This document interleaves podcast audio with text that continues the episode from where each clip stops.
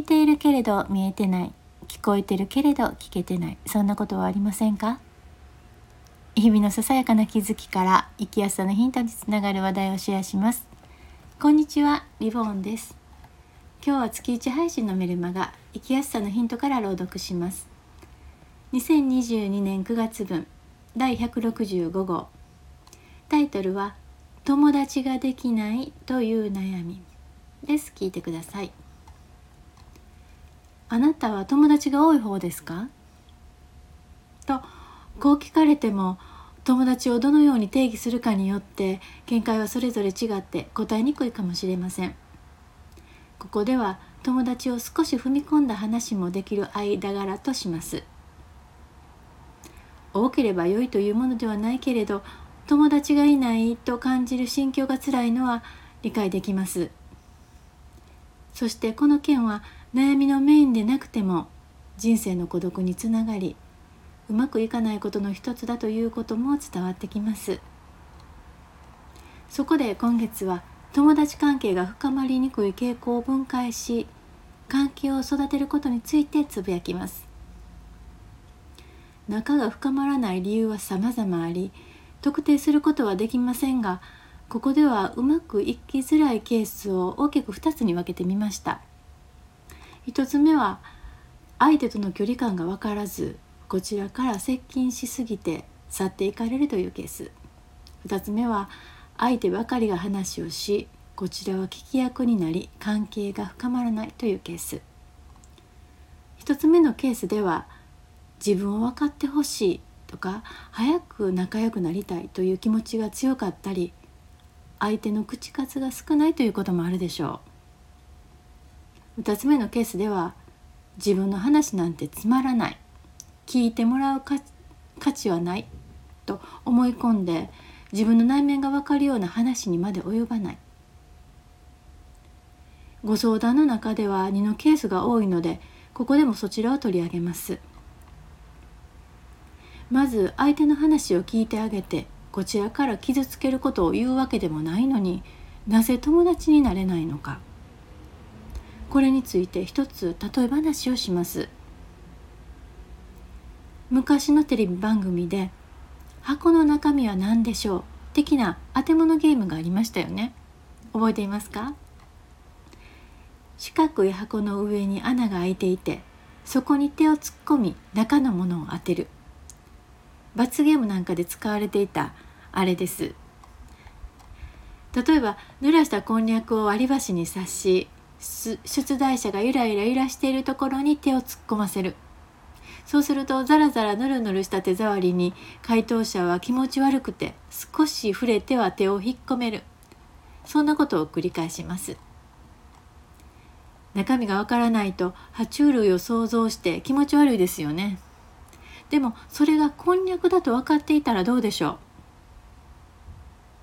何が言いたいのかというと人はわからないものを怖がったり気持ち悪がったりして積極的に関わらないのは通常の反応だということです。これが2のケースと重なるわけです。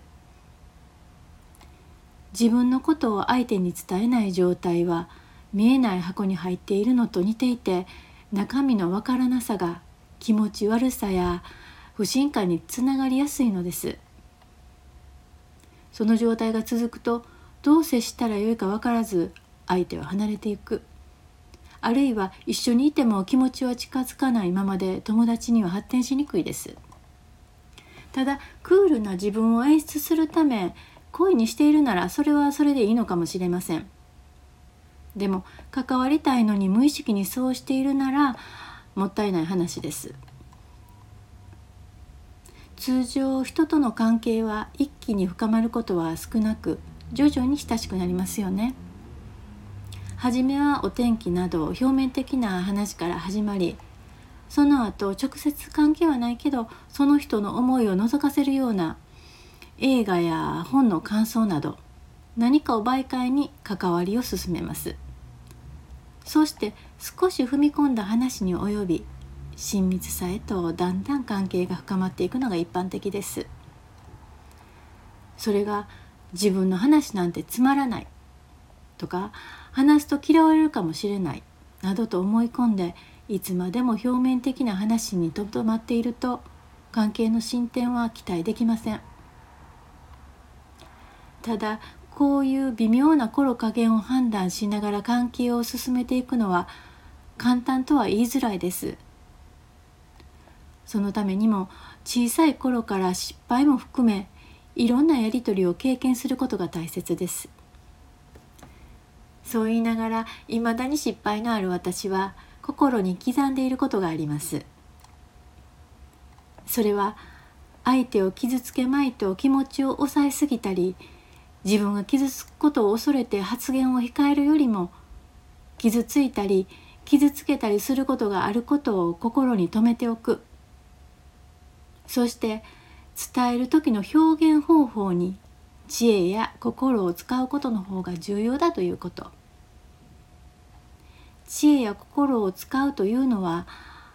相手の気持ちを汲むのはもちろんですが同じことを発言するにもタイミングやその抑揚表情を含めた言葉のバリエーションも挙げられます。例えば怒りの気持ちを伝えたい時腹が立つ。とかムカつくというより驚いた困った悲しかったという表現の方がマイルドで口にしやすいです。またもう少しダイレクトに伝えたければ傷ついた悔しかったショックだったという表現もありかなと思います。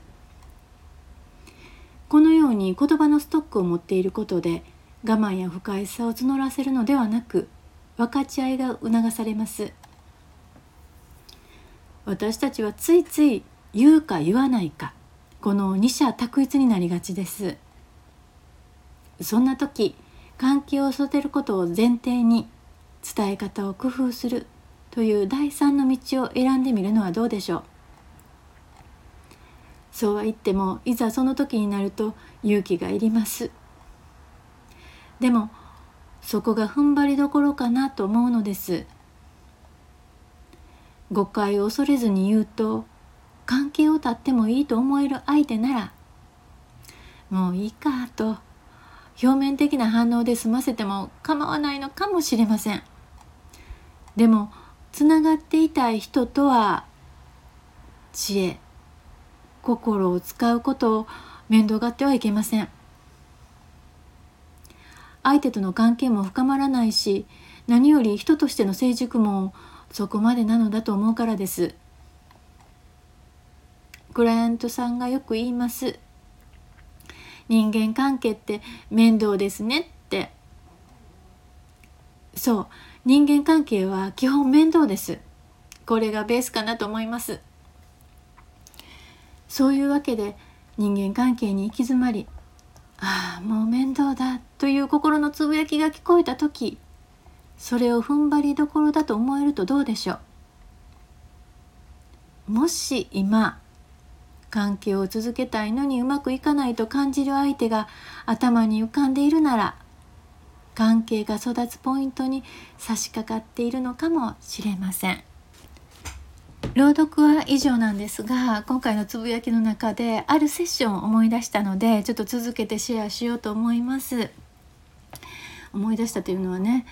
箱の中身は何でしょうっていう例え話をしました。箱の中身がわからない状態っていうのは相手に伝える印象ねなんかちょっと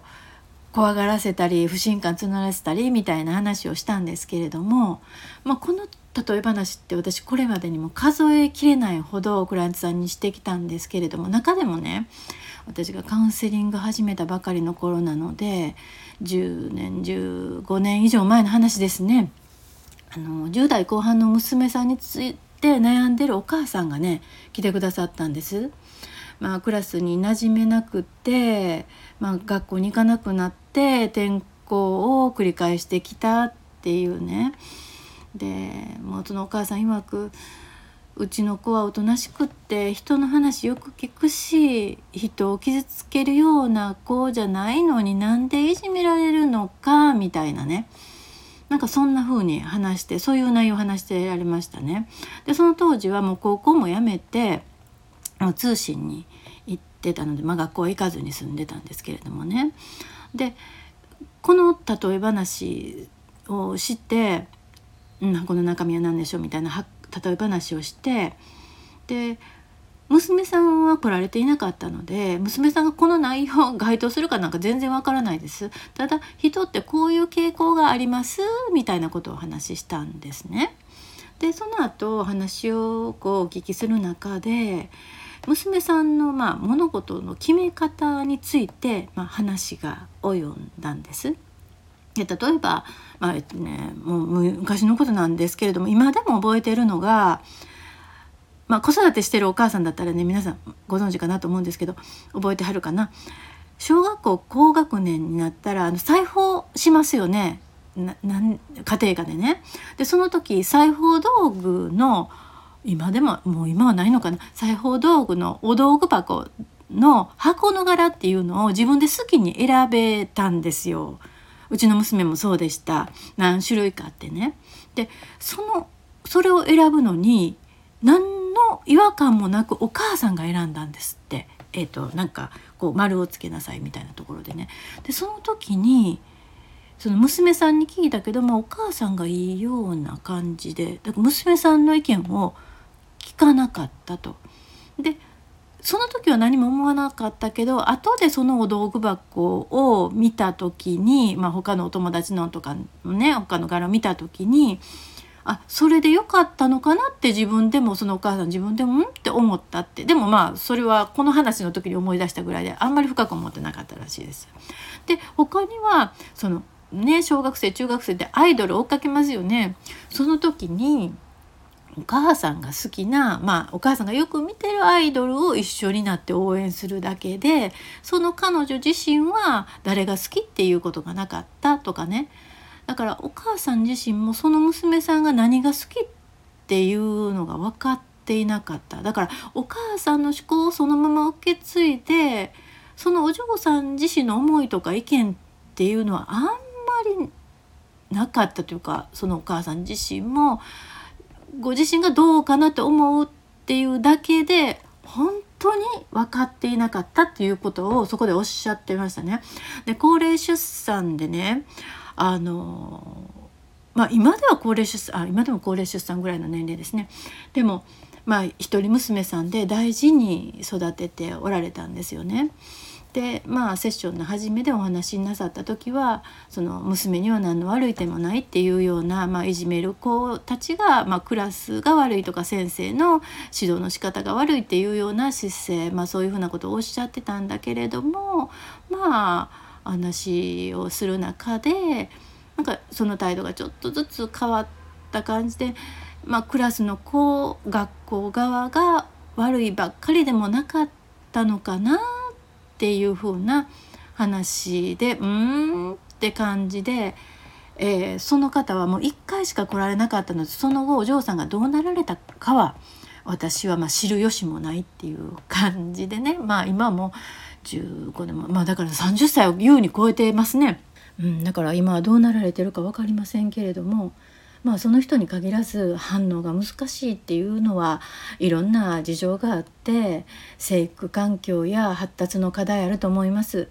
で当事者の方にしてはねなんで？どうして私は？っていうねそういう自責よりも自分が何かを決める時の態度を振り返ると何かヒントがあるんじゃないかなって思います。これは個人にかかわらず家族の傾向を見る時もねあの家族のことを決める時みんなで話し合うのか力の強い人が決めるのかで、うん、その人のその家の傾向が見えてくるんですよね。うん、だから決定する時何か判断して決定する時のね、えー、プロセスを見ていると何か見えてくることがあります。あなた自身あなたのご家庭はどんな感じでしょうか？最後まで聞いていただいてありがとうございました。ではまた。